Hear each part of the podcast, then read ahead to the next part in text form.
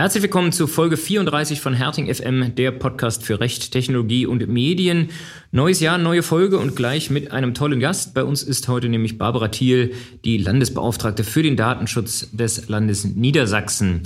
Und mein Co-Host in dieser Folge ist äh, Andreas, Andreas Lewald aus unserem Corporate Data Team. Ähm, hallo lieber Andreas, schön dich hier zum ersten Mal äh, begrüßen zu dürfen und vielleicht stellst du dich kurz vor. Ja, hey Martin, danke dir. Mein Name ist Andreas Lewald. Ich bin seit 2019 Rechtsanwalt und war von meinem Einstieg bei Herting vor gut einem Jahr in einem Legal Tech Startup. Hier bei Herting äh, bin ich, wie du schon gesagt hast, im Team Corporate Data, vor allem mit Datenschutz befasst, unter anderem mit der den Hörerinnen schon bekannten Leonore Hilchenbach und unserem neuen Partner Sebastian Schulz. Genau, so sieht's aus. Äh, und wir haben heute ähm, eine ja, wenig überraschend bei dieser Zusammensetzung Datenschutzfolge. Äh, ähm, wie immer zunächst meine Standardfrage. Was machst du gerade? Was liegt auf deinem Schreibtisch? Ist es Datenschutz? Tatsächlich, ja. Wer hätte es gedacht? Ähm, unter anderem äh, geht es gerade um das Thema Datentracking in der Wissenschaft, also der Analyse von Nutzerdaten bei der zur Verfügung stellen von Online-Datenbanken und anderen Recherchemöglichkeiten. Also ähm, ja, wenn man in die Uni-Bib geht, man kennt es vielleicht noch früher, äh, äh, habe ich auch schon ähm, an Rechnern gesessen. Das hat noch nicht so super gut funktioniert, aber das wird natürlich immer wichtiger. Ich habe auch an Rechnern gesessen, aber das ist noch länger her. Äh, ich weiß nicht, ob es da schon Tracking-Möglichkeiten äh, gab. Worum geht es da genau? Was, was machen die Verlage dort? Also letztlich kann man wohl sagen, dass sie genau das machen, was alle anderen auch machen, ähm, nämlich also Mikrotargeting, zielgruppenspezifische Adressierung äh, und andere Tracking- und Profiling-Möglichkeiten, also sei es Fingerprinting, ähm, die komplette Palette äh, letztlich. Ähm, also es hat natürlich im wissenschaftlichen Kontext äh, nochmal irgendwie einen anderen Klang. Äh, auch bei uns zum Beispiel, jetzt Back Online ist es natürlich so, wenn ich äh, Willst du sagen, dass wir auch Wissenschaft machen? Oder? Wir sind nah dran. ja. Wir sind ja immer noch Rechtswissenschaftler, nicht wahr? Das würden manche vielleicht negieren, aber ja doch.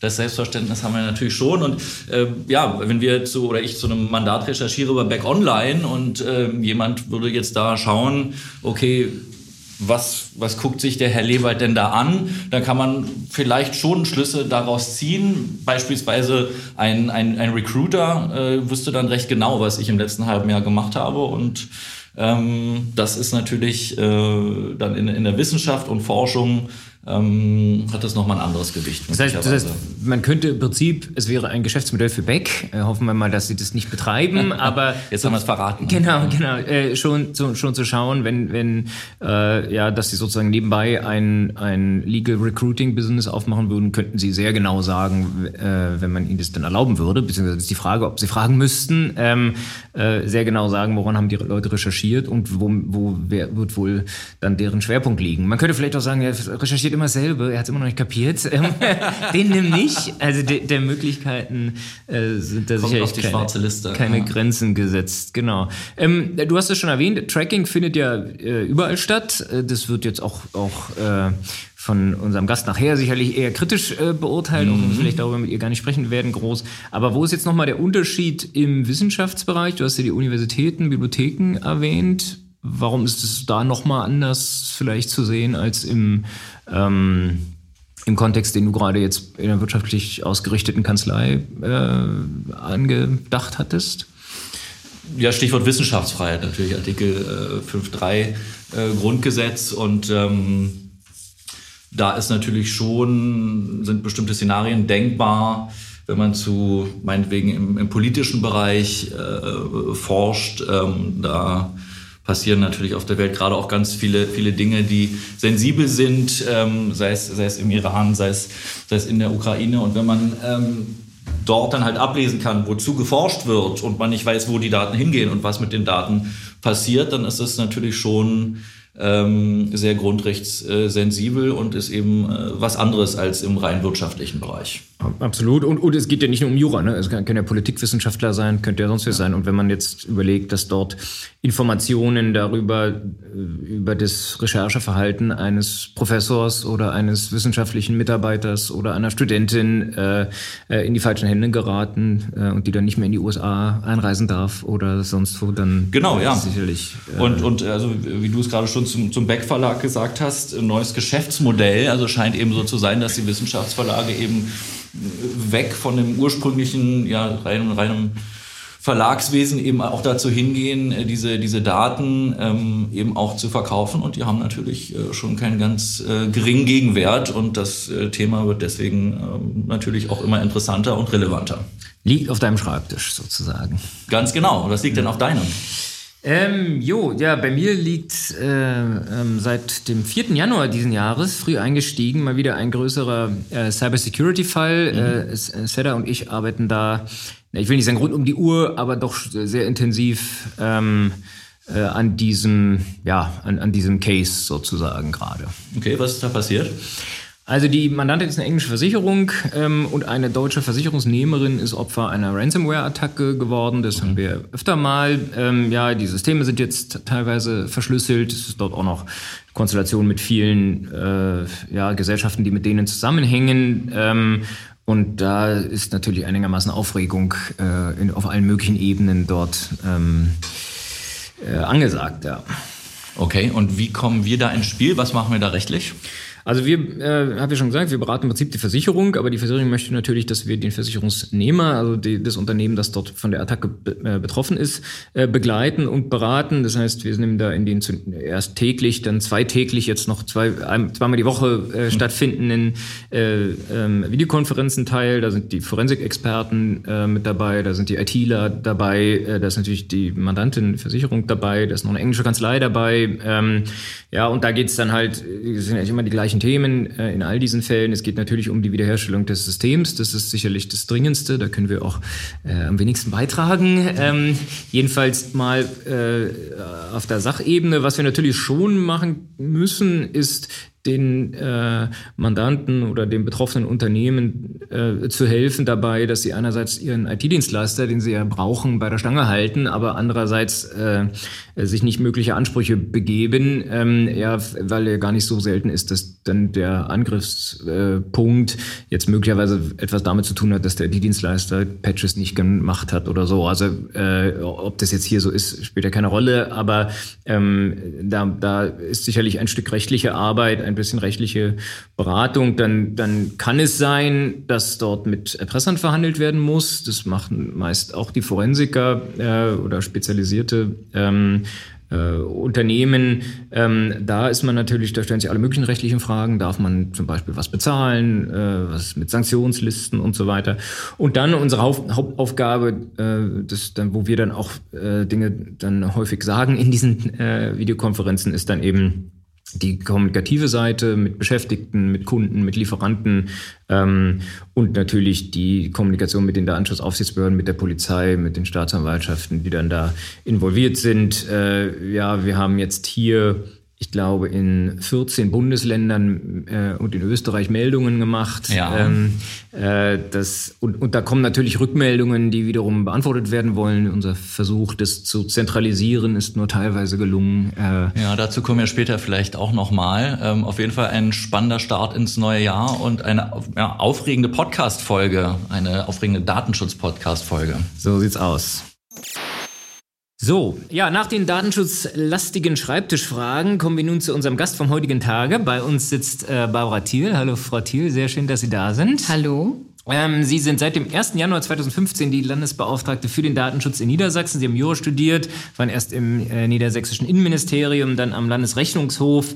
Ähm, ähm, ja, Sie haben einen Lehrauftrag zum Datenschutzrecht an der ähm, Georg-August-Universität in Göttingen, bei Herrn Spindler wahrscheinlich in der Nähe, oder? Bei Herrn Wiebe. Bei Herrn Wiebe, sehr schön. Mhm. Okay. Ähm, Sie schreiben Aufsätze zum Datenschutz und äh, äh, Kommentare. Sie sind engagiertes Mitglied der DSK natürlich. Niedersachsen hat den Vorsitz im Beschäftigten-Datenschutz und auch bei der Versicherungswirtschaft. Ne? Ja, jetzt haben Sie, jetzt sind die acht Jahre rum, ähm, die Sie gewählt worden sind. Wie geht's denn da jetzt weiter mit, mit, mit Ihnen und dem Datenschutz in Niedersachsen? Ah, das ist eine gute Frage. Wenn ich sie denn doch beantworten könnte, dann hätte ich auch schon einiges gewonnen. Also ähm, ich befinde mich ja jetzt sozusagen in der Verlängerung. Ähm, ich bin gesetzlich verpflichtet, bis zu sechs Monate zu verlängern, wenn noch kein Nachfolger gewählt ist. Und ähm, ob und wann ein Nachfolger oder eine Nachfolgerin gewählt wird, das ist momentan noch völlig unklar. Und man hat mit mir auch noch keine Gespräche geführt. Okay, hoffen wir mal, dass nicht so Hängepartien wird, wie es in anderen Bundesländern gibt. Ähm, Aber in einem halben Jahr dürften wir dann mehr wissen. Auf jeden Fall. Dann müssen wir mehr wissen. Ähm, also das schätze ich auch so in Niedersachsen ein, dass es nicht Hängepartien in der Art geben wird wie in Sachsen-Anhalt beispielsweise. Ähm, das ist ja auch bei meinem Amtsantritt der Fall gewesen. Mein Amtsvorgänger musste auch sechs Monate verlängern und es war dann ein hohes Interesse auf Seiten der Landesregierung vorhanden, tatsächlich nach Ablauf dieser sechs Monate auch diese Nachfolgefrage geklärt zu haben. Und deswegen gehe ich davon aus, dass es auch dieses Mal so sein wird. Wir sind gespannt. Ähm, ja, schauen wir mal so ein bisschen äh, zurück, äh, vielleicht so ein bisschen, als Sie angetreten sind, war die DSGVO gerade in der Finalisierung, ein bisschen in the making. Ähm, vielleicht können Sie so ein bisschen beschreiben, was waren damals Ihre Erwartungen? Wurden die bestätigt? Ähm, Sie waren ja wirklich äh, ja, von Anfang an mit dabei. Ja, das kann man wirklich so sagen. Ähm, ich habe ja all die Jahre nicht miterlebt, in denen wir ausschließlich nationales Recht angewendet haben. Unabhängig davon ähm, fand oder habe ich das sehr begrüßt, dass wir jetzt dann tatsächlich zu einer kohärenten Anwendung von Datenschutzrecht in ganz Europa kommen. Das ist eine meiner ganz großen Erwartungen gewesen. Darüber hinaus habe ich es sehr begrüßt, dass man uns bessere Durchsetzungsmöglichkeiten an die Hand gegeben hat. Natürlich letztlich mit den hohen Bußgeldern, die jetzt möglich sind. Und ich bin damals auch schon davon ausgegangen, dass in der Bevölkerung bei den Bürgerinnen und Bürgern eine höhere Sensibilität vorhanden sein wird, als das vorher der Fall gewesen ist. Ja, und äh, soll ich was dazu sagen, wie ich es heute empfinde, hm, ob meine Erwartungen Absolut, eingetreten sind? Ähm, nein, sie sind noch nicht in Gänze eingetreten. Also wir können schon feststellen, dass äh, wir deutlich mehr Beschwerden bekommen von Bürgerinnen und Bürgern. Ich führe das darauf zurück, dass über die Informationspflichten natürlich auch über die Betroffenenrechte ausführlich informiert wird. Und diese Betroffenenrechte werden inzwischen ähm, deutlich extensiver wahrgenommen, als das in der früheren Zeit der Fall gewesen ist. Und man achtet eben darauf, äh, ob die Dinge so, wie man sie dann erlebt, äh, tatsächlich datenschutzrechtlich in Ordnung sind. Also diese höhere Sensibilität, eindeutig ja. Ähm, was ähm, die kohärente Anwendung des Datenschutzrechts angeht, ich glaube, da sind wir in einem Entwicklungsprozess. Da gibt es noch Luft nach oben. Aber auf der anderen Seite denke ich, ähm, das Ganze braucht auch Zeit. Also da waren wahrscheinlich die Erwartungen auch zu hoch, dass innerhalb von fünf Jahren der Anwendung tatsächlich wir auch einheitliche Standards in ganz Europa haben. Also das hängt natürlich mit den unterschiedlichen Einstellungen, den unterschiedlichen Kulturen zusammen. Das muss zusammenwachsen. Und wir brauchen definitiv nicht nur die Leitlinien des EDSA, sondern wir brauchen auch Entscheidungen des EuGH. Und die brauchen halt die ihre kommen Zeit. Ja, die kommen Und die ja. kommen jetzt, ja, ja, aufgrund der vielen Vorlagefragen, insbesondere aus Deutschland. Aus Deutschland. ich, ich, glaube, ich glaube, es kommt, ja, jetzt fragen wir Sie natürlich als Vertreterin einer deutschen Behörde, wo, wo, die, wo dann vielleicht die Meinung ist, naja, es könnte auch noch schneller gehen, wenn man die, wahrscheinlich die portugiesische Aufsicht fragen würde. Die hätten, hätten wahrscheinlich schon den Eindruck, dass es viel, dass es sehr schnell ging und man da jetzt, der, also ohne den Portugiesen zu nahe zu treten, ja, oder die Italiener, die dann hohe Bußgelder äh, erlassen haben, auch relativ schnell, ähm, die dann wahrscheinlich schon den Eindruck haben, jetzt haben wir äh, ja schon einheitliches europäisches Recht und wenden das dann vielleicht auch einheitlich an. Ne? Also die, die, wir Deutschen, die hatten ja tritt man wahrscheinlich den, den, vielen anderen Mitgliedstaaten nicht zu nahe, hatten ja ein bisschen Vorsprung äh, im Datenschutz gegenüber anderen. Ne? Also würde ich mal so sagen. Und deshalb ist aus unserer Sicht die Angleichung vielleicht noch nicht so weit, wie sie sein könnte. Aus Sicht von anderen vielleicht dann schon, ne? dass man da halt viel größere Sprünge. Ich glaube, das ist eine gute Erklärung dafür. Also ähm, wir sind ja da äh, vor der DSGVO wenn ich das so richtig wahrgenommen habe, auch Taktangeber gewesen. Mhm. Und ähm, natürlich ist dann unser Anspruch deutlich höher, als das in anderen Mitgliedstaaten der Fall ist. Mhm. Das kommt, das wird. So, und was die bessere Durchsetzung angeht, da würde ich sagen, wir brauchen noch mehr Kohärenz. Also das, äh, äh, da, da kann ich noch nicht erkennen, dass wir wirklich einheitliche Maßstäbe haben und sie dann auch anwenden. Ähm, wir hier in Deutschland haben versucht, diese einheitlichen Maßstäbe zu schaffen. Aber viel, viel wichtiger ist, dass wir europaweit einheitliche Maßstäbe haben, nach denen sich dann natürlich auch alle Aufsichtsbehörden richten müssen. Ja. Okay, also ist ein ähm, guter Punkt. Bleiben wir kurz in Deutschland, bevor wir den Blick nach Europa ähm, wenden. Ihre Behörde äh, hat ja doch einige auch viel beachtete Bußgelder erlassen, von denen man auch weiß. Man weiß ja nicht immer von allen Bußgeldern, aber äh, ja, 1,1 Millionen gegen VW hat für Furore gesorgt, 10,4 Millionen gegen Notebooks billiger war sicherlich ein großer äh, äh, Aufschrei durchaus. Ähm, ja zuletzt äh, 900.000 gegen die Hannoversche Volksbank, was dann, was man dann der Presse entnehmen äh, konnte, wer das da war. Ähm, vielleicht sagen Sie dazu ein paar Sätze, wie Sie also wie, ja, ist, ist aus, aus Sicht der Rechtsanwender, wenn Mandanten zu uns kommen, die natürlich immer fragen, wie hoch das Risiko, ja, dann kann man ihnen die DSGVO vorlesen und sagen, äh, 20 Millionen, 4 Prozent vom weltweiten Jahresumsatz. Dann sagen die, hm, naja, ist ja viel. Aber was ist denn jetzt wirklich das Risiko? Was man halt schwer von außen sieht, ist, wo, wo, wie macht denn eigentlich eine Behörde fest, woran sie, wen, gegen wen sie vorgeht und, ähm, und ähm, wie hoch dann so ein Bußgeld da ausfallen mag. Also wie macht eine Behörde fest oder woran macht man fest, gegen wen die Behörde vorgehen wird? Ähm, das äh, ergibt sich aus keinen Leitlinien, sondern das ist von Fall zu Fall abhängig. Ähm, wir haben sehr abstrakte Vorgaben äh, mit dem Artikel 83 und der sagt nun mal sehr, sehr deutlich in Absatz 1, in jedem Einzelfall muss ein Bußgeld wirksam, verhältnismäßig und abschreckend sein. Und ähm, welche Einzelfälle das sind, in denen wir tatsächlich Bußgelder festsetzen, das entscheiden wir dann auch von Fall zu Fall. Ähm, Nehmen Sie die ganzen Einzelkriterien, die da in Artikel 83 Absatz 2 genannt sind. Wenn wir also auf ein Unternehmen treffen, bei dem wir feststellen, dass ein Verstoß über Jahre angedauert hat, dass möglicherweise zwischendurch auch schon Hinweise gegeben worden sind und dennoch dieses Verhalten nicht umgestellt worden ist, dann ist das ein Fall, bei dem wir über ein Bußgeld nachdenken. Oder aber ähm, wir haben, wir haben im Vorfeld deutliche Hinweise gegeben, möglicherweise ähm, auch an eine ganze Branche und Branche. Und diese Branche ist dann eben nicht in der Lage, das tatsächlich umzusetzen. Und wir kommen über Beschwerden zu der Erkenntnis, dann, dass an unterschiedlichen Stellen ähm, dieses datenschutzkonforme Verhalten tatsächlich nicht vorhanden ist, trotz unserer Hinweise dann ist das sicherlich auch ein Fall. Oder wenn vorsätzlich irgendwelche Dinge gemacht werden, dann ist das möglicherweise auch ein Fall. Aber man kann dafür keine Regeln festsetzen. Also wir haben versucht, hinsichtlich der Festsetzung eines Bußgeldes ähm, bestimmte Standards aufzustellen über dieses Bußgeldkonzept, das die DSK im, ich meine, im Oktober 2019 vorgelegt hat.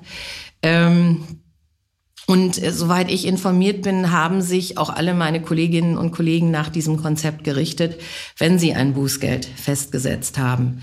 Äh, mit diesem Konzept äh, sind wir einen Weg beschritten, der in der Außenwelt, insbesondere von Anwälten und Beratern, äh, massiv kritisiert worden ist. Wir fanden es auch nicht toll, ja.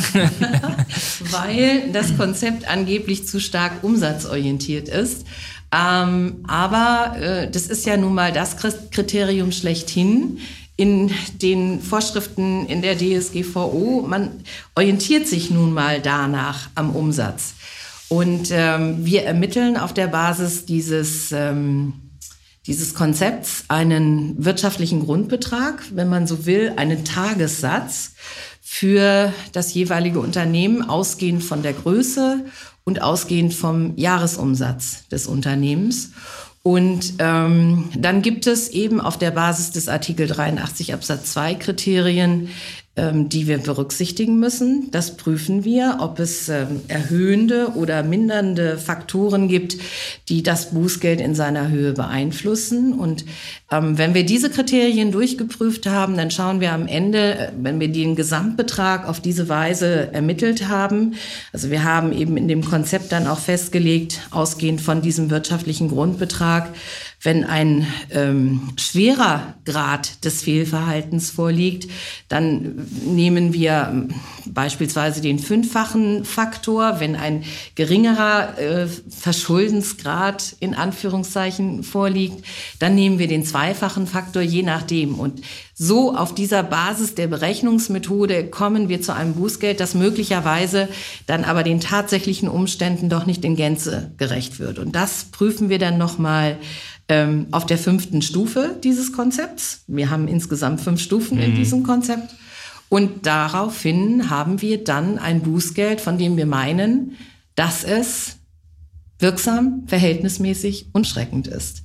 Aber also da müsste ich jetzt wirklich dieses Bußgeldkonzept äh, ja, glaub, noch intensiver erläutern ja, ja, und das nee, ist, denke ich, dann auch ein bisschen ermüdend. Überblick. Äh, Stichwort äh, Verschulden ähm, für unsere Mandantschaft und natürlich irgendwie auch für uns. Ähm, äh, ist es spannend, inwiefern denn die Beratung zum Beispiel durch eine spezialisierte äh, Kanzlei oder wenn man jetzt über Videoüberwachungskonzepte zum Beispiel spricht, eine entsprechende spezialisierte Agentur auch Berücksichtigung findet. Äh, Stichwort Verbotsirrtum.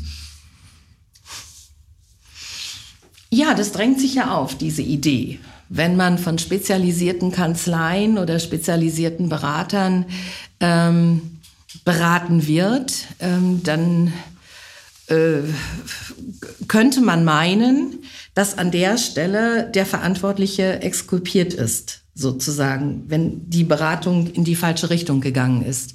Das ist aber leider nicht der Fall, weil ähm, wer aufmerksam die DSGVO liest, der wird sehr schnell in den ersten Artikeln feststellen, der Verantwortliche ist verantwortlich und der bleibt verantwortlich und der kann diese Verantwortlichkeit nicht übertragen auf Berater, Kanzleien oder was immer da möglicherweise ihm zur Seite steht. Das ist, das ist, das ist klar.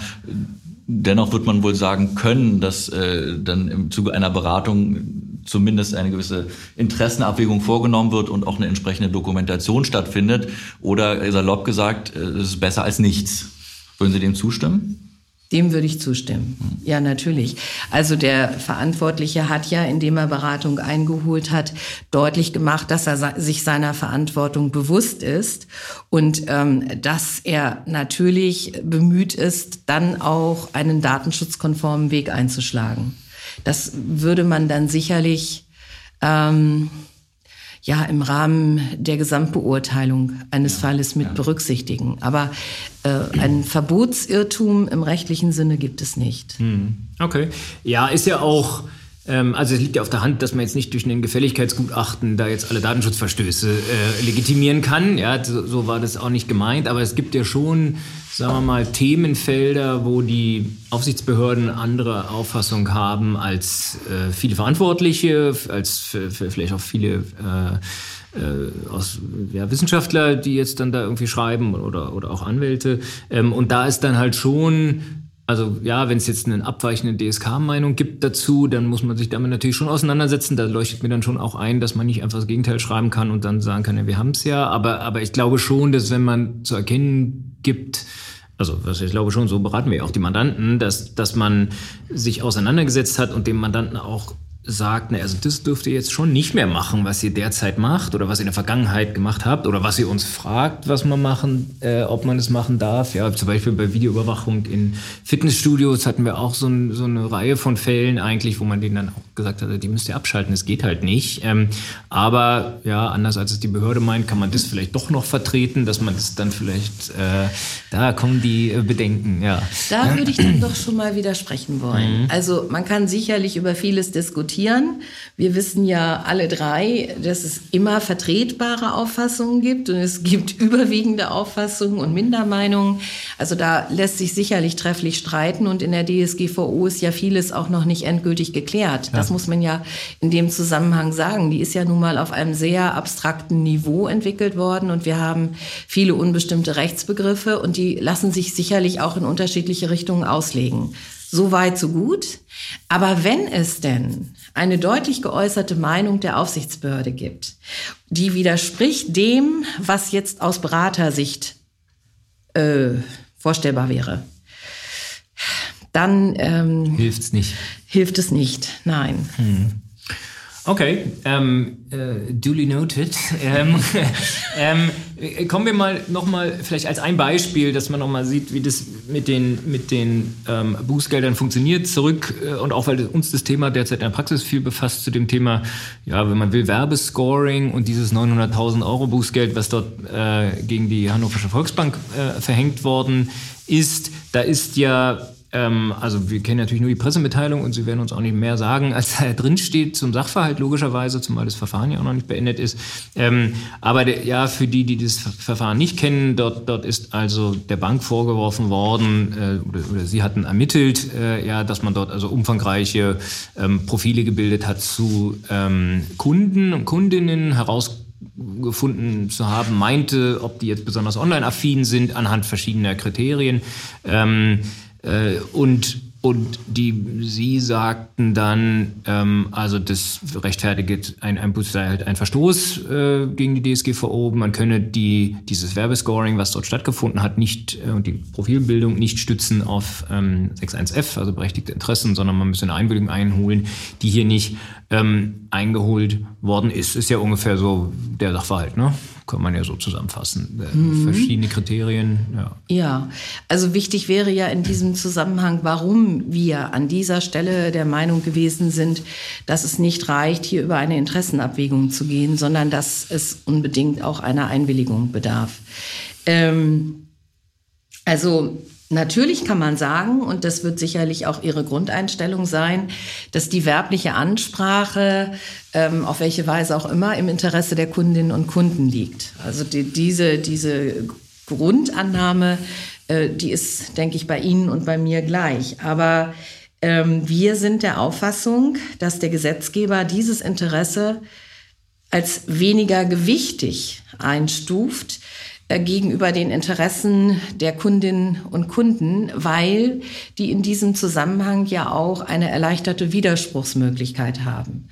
Und ähm, dass wir jetzt hier in diesem konkreten Fall eine Einwilligung verlangt haben, das liegt an der, äh, an der speziellen Ausrichtung mhm. dieses Falles, so würde ich das mal sagen. Die Bank hat ähm, äh, zum Beispiel zur, äh, zu der Frage, ob jemand Interesse daran hat, ähm, einen Konsumentenkredit aufzunehmen, insgesamt 162 Datenfelder genutzt. Und ich finde, die Zahl als solches ist doch schon ganz beeindruckend. Zumindest nicht wenig, ja. Wir Nein, und ich würde ganz gerne einfach auch noch mal so ein paar Kriterien nennen, die dabei eingeflossen sind. Ähm, es sind Zahlungsverkehrsdaten benutzt worden, die beispielsweise ausgerichtet waren auf den Bezug von sozialen Leistungen, auf Ausgaben für Haushalt und Lebensmittel, auf die Höhe der Fahrzeugkosten, ähm, auf die Höhe der sogenannten Grundkosten, also beispielsweise Energieversorgung, auf die Höhe des Gehalts oder Renteneingangs, das finde ich schon mal besonders bemerkenswert, und unter anderem dann auch auf die Frage der Umsätze in, im ähm, elektronischen Bereich, also beispielsweise PayPal oder Amazon. Und das geht ja doch schon sehr deutlich in die private Lebenssphäre hinein. Mhm. Und das äh, über eine Interessenabwägung zu gestalten, das halte ich schon für sehr wagemutig. Ja, das ist äh, sicherlich granularer, als wenn man nur nach äh, Postleitzahlen sieht zum Beispiel.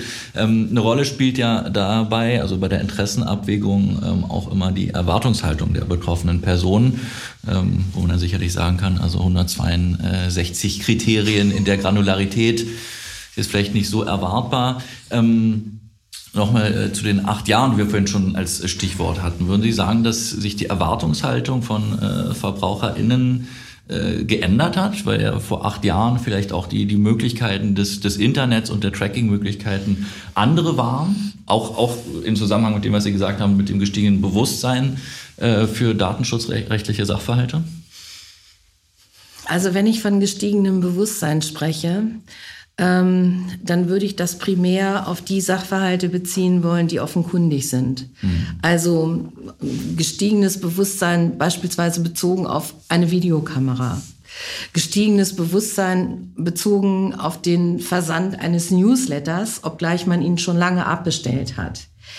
Aber ich wage mal die Behauptung, dass Verbraucher und Verbraucherinnen nicht darüber informiert sind, was es tatsächlich an Tracking-Methoden gibt und in welcher Form dort tatsächlich äh, in ihr Leben eingegriffen wird. Ähm, ich meine sogar, dass ganz viele Menschen an dieser Stelle heute im Zustand der digitalen Sorglosigkeit leben, mhm.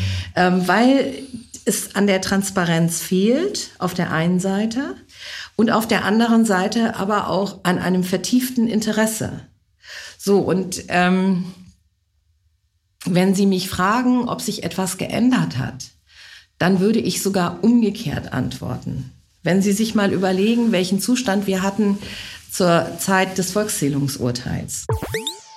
Was ist das Volkszählungsurteil? Das Volkszählungsurteil ist eine Grundsatzentscheidung des Bundesverfassungsgerichts vom 15. Dezember 1983, mit der das Grundrecht auf informationelle Selbstbestimmung als Ausfluss des allgemeinen Persönlichkeitsrechts und der Menschenwürde etabliert wurde. Das Urteil gilt als Meilenstein des Datenschutzes. Anlass war eine für April bis Mai 1983 geplante, aufgrund des Urteils erst 1987 modifiziert durchgeführte Volkszählung in der Bundesrepublik Deutschland. Wie wenig da eigentlich ähm, an Informationen über Menschen gesammelt wurde im Vergleich zu dem, was heute gesammelt wird. Und damals ist die Empörung riesengroß gewesen und heute erlebe ich diese Art von Empörung jedenfalls nicht. Also auch bezogen auf das Thema Cookies. Ja, die Menschen wissen ja noch nicht einmal, wie viele Cookies da eigentlich gesetzt sind. Und sie, sie haben ja auch gar nicht die Möglichkeit, sich entsprechend umfassend zu informieren. Diese Informationen sind ja eine Bringschuld und keine Hohlschuld. Und genau diese Bringschuld wird nicht erfüllt. Also ähm, Sensibilität tatsächlich eher darauf bezogen, was offensichtlich ist, aber weniger auf das, was im Hintergrund passiert. So mhm. würde ich das einschätzen. Ja. Und wenn wir nicht da an der Stelle ähm, so als Anwalt, als Wächter auftreten und eben der Öffentlichkeit auch bewusst machen, was da tatsächlich passiert, äh, ich glaube nicht, dass es sonst jemanden gibt, der diese Aufgabe wahrnimmt.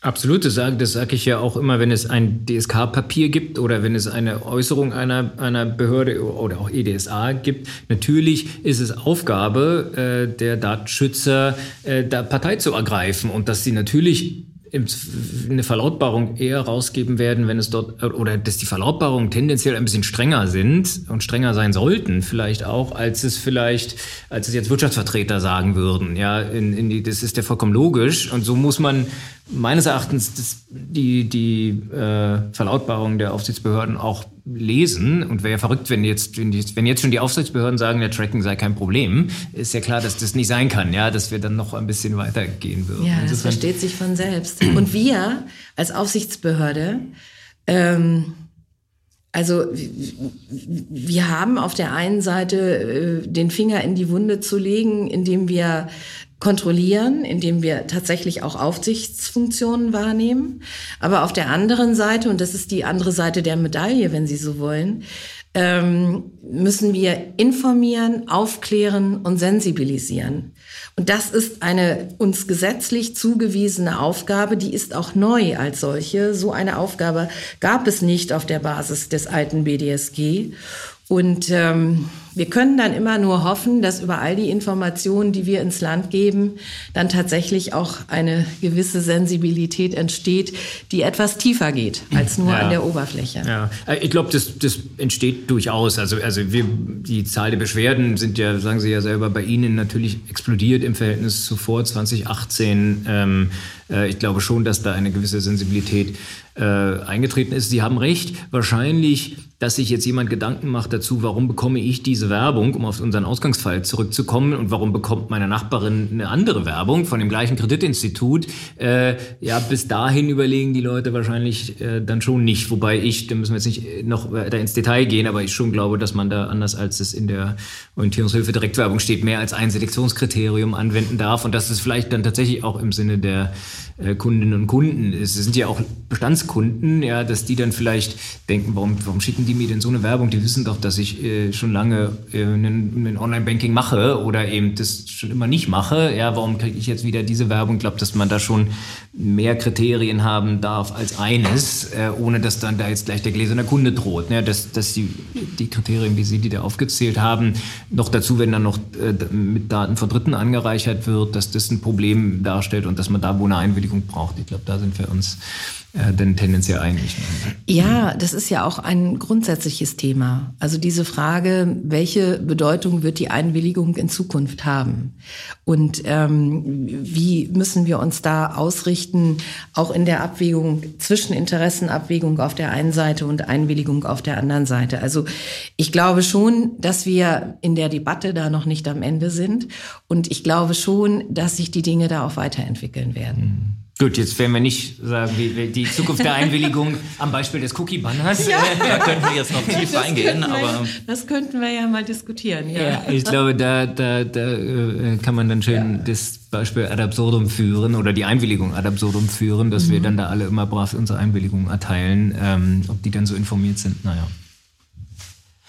Jetzt haben wir gesprochen über äh, Bußgelder in Niedersachsen, über Bußgelder in Deutschland. Jetzt gibt es ja Bußgelder auch in äh, anderen europäischen Ländern, manche höher, manche weniger hoch. Ähm, äh, und in diesem Zusammenhang sicherlich von Bedeutung ähm, die irische Datenschutzaufsichtsbehörde und äh, über eine aktuelle Entscheidung der irischen äh, DPC hat Max Schrems gerade in einer Pressemitteilung geschrieben, nur 5,5 Millionen Euro Strafe für WhatsApp. Irische DPC zeigt den Partnern endgültig den Stinkefinger. Ähm, hat er recht, Frau Thiel? Ist das, kann man das so sagen? Und äh, worum geht es überhaupt, äh, wenn man sozusagen über diese ähm, ja, Gemengelage da spricht. Ja, ich würde ganz gerne an der Stelle erstmal so ein bisschen ausholen, um äh, das äh, System als solches zu erläutern, was jetzt von der DSGVO vorgegeben ist. Also ähm, wir sind als ähm, deutsche Aufsichtsbehörden verpflichtet, nach der DSGVO mit den Aufsichtsbehörden der anderen Mitgliedstaaten zusammenzuarbeiten, wenn es um sogenannte grenzüberschreitende Datenverarbeitung geht. Und ähm, wir haben darüber hinaus durch die DSGVO eingeführt, ähm, oder es wurde durch die DSGVO eingeführt, das sogenannte One-Stop-Shop-Verfahren. Also in der früheren Zeit hatte man es unter Umständen dann bei diesen grenzüberschreitenden Datenverarbeitungen mit vielen Aufsichtsbehörden zu tun. Jetzt soll es für jedes Unternehmen, das eine Niederlassung ähm, in Europa hat, beziehungsweise sich hier in Europa ähm, wirtschaftlich betätigt, nur eine einzige federführende Aufsichtsbehörde geben. Und für die US-amerikanischen Unternehmen, auf die ja damals der Fokus gerichtet war mit äh, der Verabschiedung der DSGVO und der Festlegung von deutlich weiteren Bußgeldrahmen, als das früher der Fall gewesen ist. Ähm, die US-amerikanischen Unternehmen haben ähm, ihren Sitz entweder in Irland oder aber in Luxemburg. Und die DPC ist eben die irische Aufsichtsbehörde und die ist unter anderem zuständig für Meta, also damit zuständig für Facebook, Instagram und WhatsApp. Und wir hatten im Jahre 2022 insgesamt fünf Streitbeilegungsverfahren und von diesen fünf Streitbeilegungsverfahren betrafen vier Meta. Nämlich die drei, die ich jetzt genannt habe. Facebook, Instagram und WhatsApp. Und in allen vier Verfahren war es so, dass die DPC zwar gewisse Verstöße ermittelt hatte und auf der Basis dieser Verstöße dann auch entsprechende Bußgelder festgesetzt hat, aber die anderen beteiligten Aufsichtsbehörden aus anderen europäischen Mitgliedstaaten waren der Auffassung, dass erstens nicht alle Verstöße genannt worden waren und zweitens die Bußgelder deutlich zu gering festgesetzt worden sind. Wir haben also Einsprüche eingelegt. Das ist das Verfahren, so wie es in der DSGVO vorgesehen ist. Und ähm, auf der Basis dieser Einsprüche hat der EDSA die irische Aufsichtsbehörde verpflichtet, ähm, weitere Ermittlungen anzustellen beziehungsweise weitere Verstöße festzustellen und unter diesen Rahmenbedingungen das Bußgeld, das jeweils verhängte Bußgeld deutlich heraufzusetzen. Und damit ist es uns dann gelungen, in dem ersten Instagram-Verfahren ähm, ein Bußgeld in Höhe von insgesamt 405 Millionen zu erreichen. In dem Verfahren gegen Facebook und Instagram zugleich ähm, ist gegen Facebook ein Bußgeld in Höhe von 210 Millionen festgesetzt worden. Und gegen Instagram in diesem Verfahren, also bezogen auf einen anderen Sachverhalt, ein Bußgeld in Höhe von 180 Millionen. Und kann, kann man und sich da vorstellen, dass, die, dass die, der EDSA diese Zahlen auswürfelt und dann der, der DPC sagt, ja hier 405 Millionen, bitte äh, Nein, verhängen? das macht er nicht. Er gibt allgemeine Kriterien vor, eben auch auf der Basis der festgestellten Verstöße und orientiert an dem Umsatz des jeweiligen Unternehmens. Das ist ja das Kriterium nach der DSGVO. Und äh, auf der Basis, mit Blick auch auf die Einsprüche, die vorher eingelegt worden sind, wird dann neu festgesetzt. Aber das wiederum macht die jeweils zuständige Aufsichtsbehörde. So, und äh, das Verfahren gegen WhatsApp, das ist noch nicht abgeschlossen, weil die DPC an dieser Stelle einen neuen Beschluss erlassen muss. Sie hat eben entsprechende ähm, Vorgaben wiederum bekommen vom EDSA und auf der Basis muss sie jetzt deutlich über diese 5,5 Millionen hinausgehen.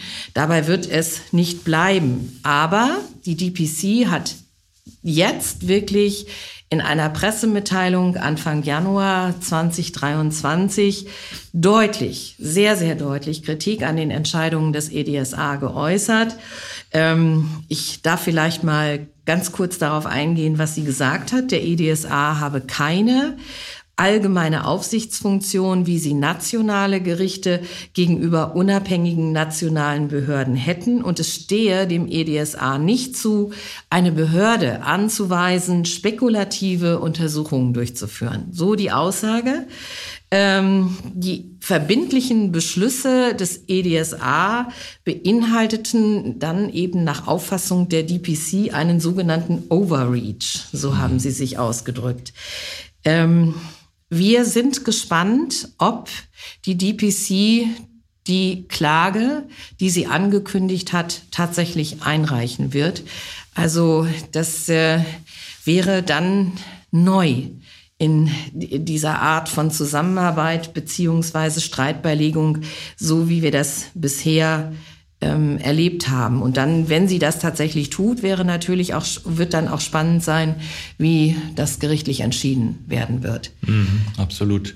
Man hört auch so ein bisschen raus, dass die erlassenen Bußgelder in die Richtung gehen. Es wurde Zeit und äh, bis jetzt funktioniert der Mechanismus äh, zumindest erstmal insoweit, als dass dann eine andere äh, Behörde eben ja angewiesen wird, äh, tätig zu werden und in einem bestimmten Maße tätig zu werden. Das, das begrüßen Sie schon.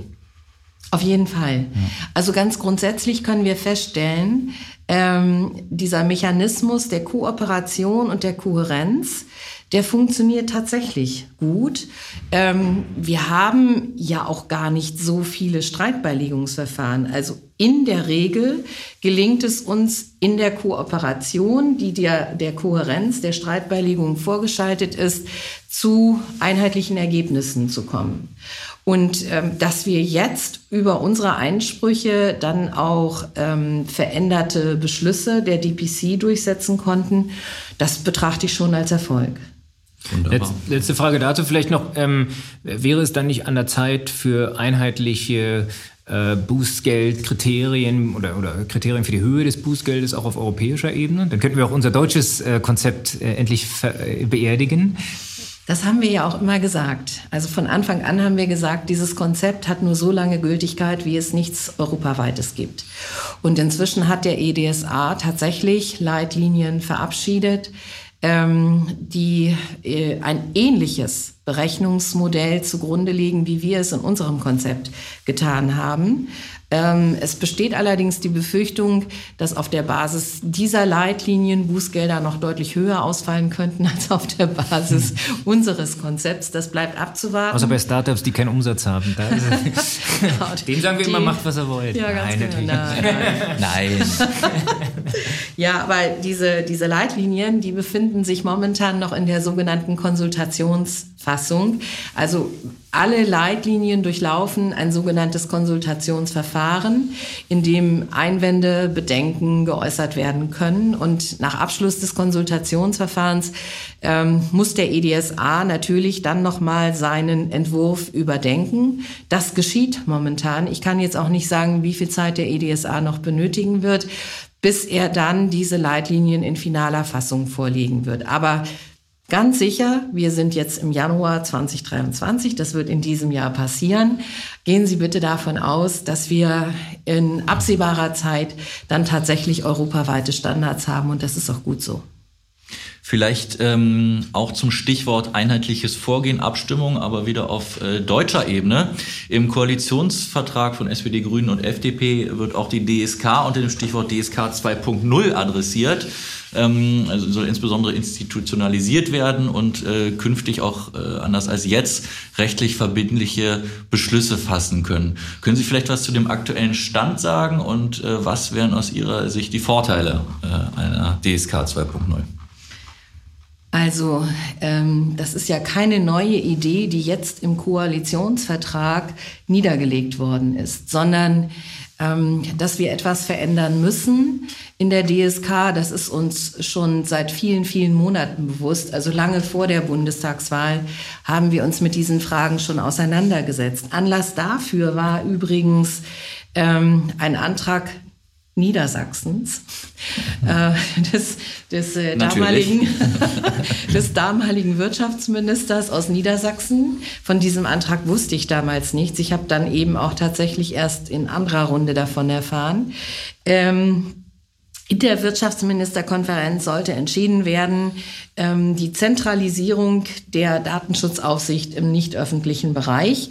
Ähm, der Antrag wurde dann aber so nicht verabschiedet, beziehungsweise es gab keinen Beschluss äh, hinsichtlich der Zentralisierung. Ähm, äh, man hatte sich in diesem Zusammenhang auch auf ein Gutachten der Datenethikkommission berufen, die zum Ausdruck gebracht hat, wenn es denn nicht gelingen sollte, dass wir tatsächlich zu einheitlichen Meinungen in Deutschland kommen, dann müsste man über eine Zentralisierung nachdenken. Aber so weit sind wir ja noch lange nicht. Wir haben dann auf der Basis den Arbeitskreis DSK 2.0 gegründet. Also das aus der Datenschutzkonferenz ist das geschehen stehen.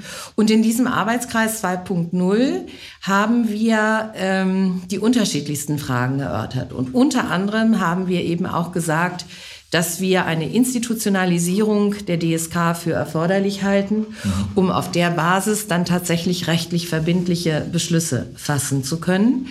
Und ähm, das ist jetzt ja, begrüßenswert, dass dieser Punkt von, vom Koalitionsvertrag aufgegriffen worden ist. Ähm, also ein ähnliches Modell aus meiner Sicht, wie es jetzt auf der europäischen Ebene durch den EDSA schon verwirklicht worden ist. Ähm, also in der, Rechts, sorry, in, in, der Rechtsanwendung ist es natürlich schon oft misslich. Ne? Wir beobachten ja äh, oder wir fragen Mandanten manchmal, wenn sie fragen, wie, wie, gehen wir mit diesem oder jedem Sachverhalt um, ja, wo sitzt ihr denn?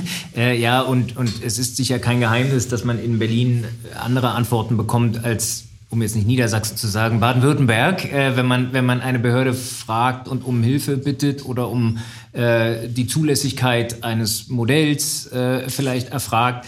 Ähm, genauso ist der Umgang mit Beschwerden sicherlich unterschiedlich in den unterschiedlichen ähm, äh, Behörden, ja, wir haben jetzt sehr häufig äh, Ransomware oder andere Data Breach Fälle, wo, wo es Betroffene in einzelnen Bundesländern gibt und man, wenn die keine Niederlassung in, in der EU haben, dann zu dem Ergebnis kommt, wenn ihr sicher sein wollt, müsst ihr jetzt halt in 15 äh, Bundesländern äh, melden. Ja, wenn ihr jetzt in 15 Bundesländern Betroffene habt, wo, wo man sich als Rechts Berater dann schon sagt, wo ist der Sinn, ja, sich jetzt mit 15 äh, unterschiedlichen Behörden auseinanderzusetzen zu dem gleichen Ransomware-Fall. Also da, da hat der Föderalismus jedenfalls mal im nicht öffentlichen Bereich schon so seine Nachteile, sag ich mal. Ja. Der Flickenteppich. Ähm, der Flickenteppich. Die Datenschutzaufsicht in Deutschland. Datenschutz in Deutschland ist für den öffentlichen Bereich Ländersache. Das ist der Grund dafür, dass es in Deutschland anders als in allen anderen EU-Mitgliedstaaten nicht nur eine, sondern 18 Datenschutzbehörden gibt.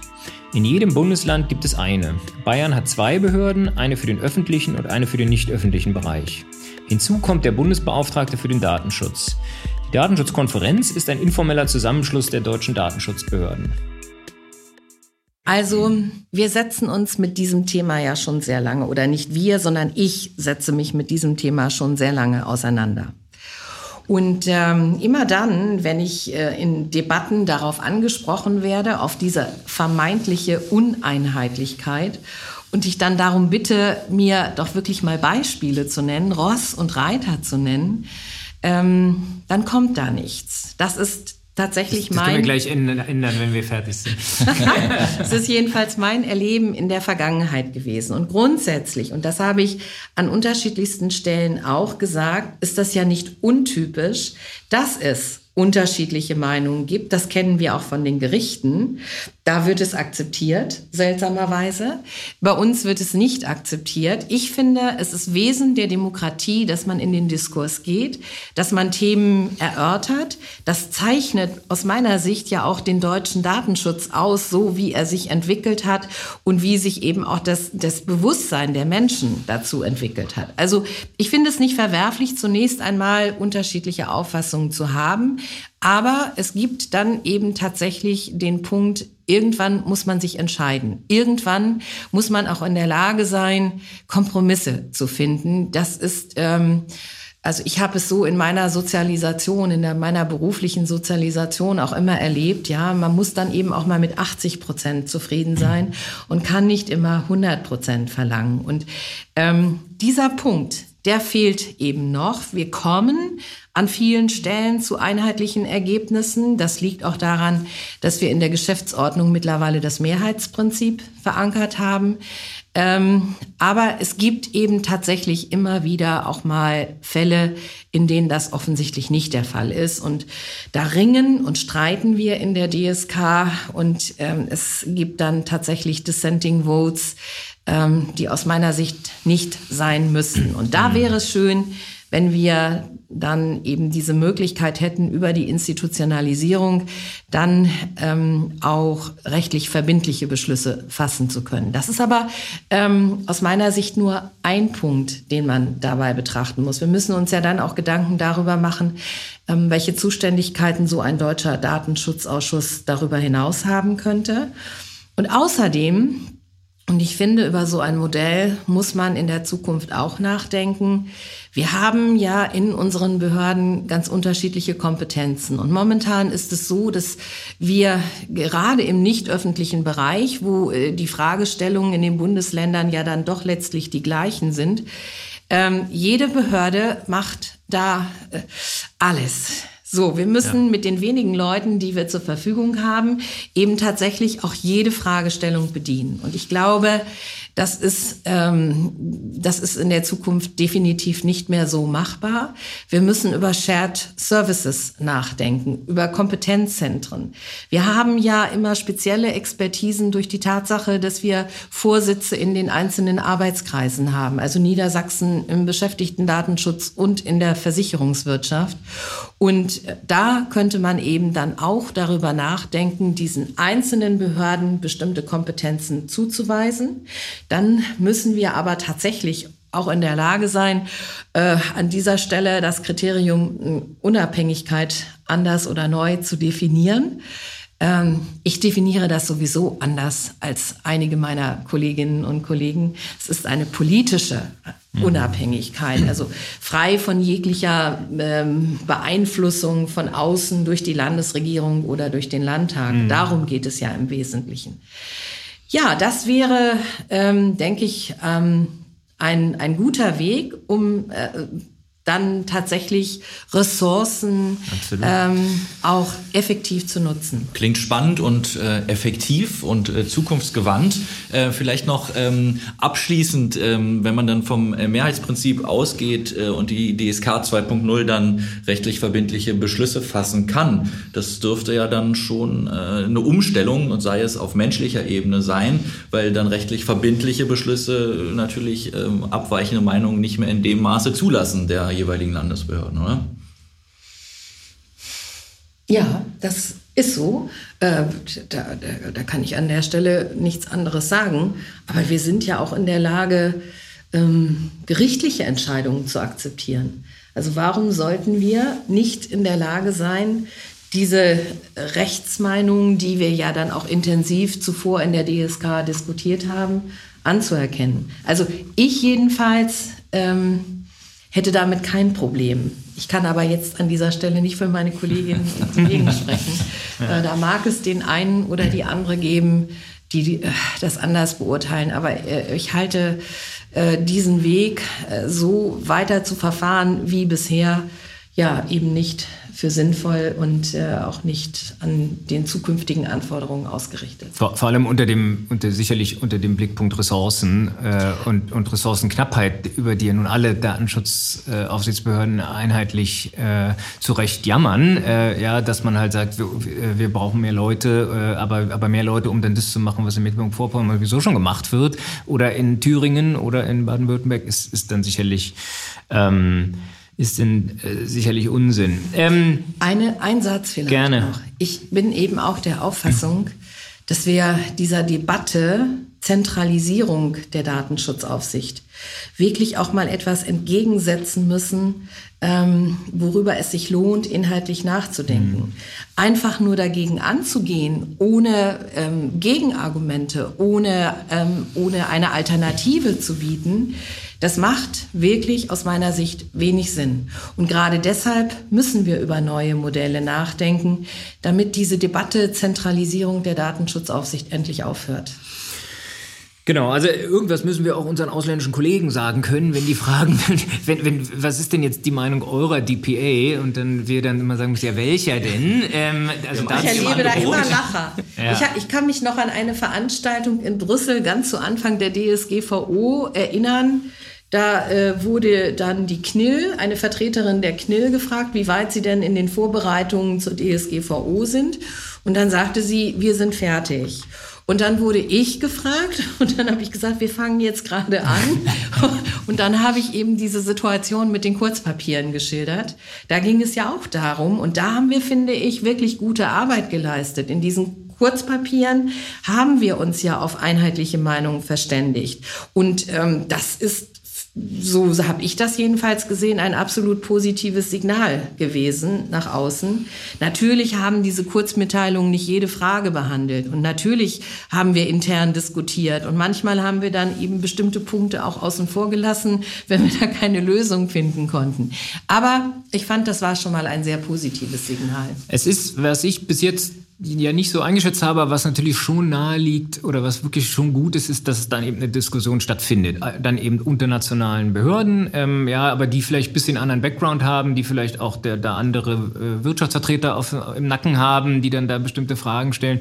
Wenn, wenn, wenn die Kniel sagt, was sie denkt, dann sind es dann eben die kleine Arbeitsgruppe in der Kniel, die sich das so überlegt, äh, zu fünf, zu zehn, ja, die dann da irgendwie ein Papier äh, zustande bringen. Wenn, wenn von der DSK was kommt, dann haben dann da unterschiedlichste äh, Kolleginnen und Kollegen zusammengesessen äh, und, und dann dieses Ergebnis herausgefunden. ist. Das, das stimmt natürlich schon, dass da ein Wert in sich drin steckt. Ne? Das sehe ich so, ja. ja. Mhm. Frau Thiel, ähm, vielen, vielen Dank. Das war jetzt ein, ein Parforce-Ritt natürlich. Wir haben viele Themen äh, weggelassen. Wir könnten über viele andere Themen sprechen, aber ich glaube, wir haben eine ganz gute Auswahl getroffen. Aus, aus unserer Sicht und aus der Sicht der Verantwortlichen Niedersachsen kann man sich ja nur wünschen, dass es noch ein bisschen länger geht als sechs Monate mit Ihnen in, in Niedersachsen. Wir sind ich gespannt. würde mir das auch wünschen. Wünschen. Die DSK wäre wahrscheinlich auch froh. Äh, insofern ähm, hoffen wir, dass das so kommt und wünschen Ihnen dann erstmal da, äh, gutes Gelingen in diesem Sinne. Alles Gute, ganz vielen herzlichen Dank. Dank. Ganz herzlichen Dank. Vielen Dank.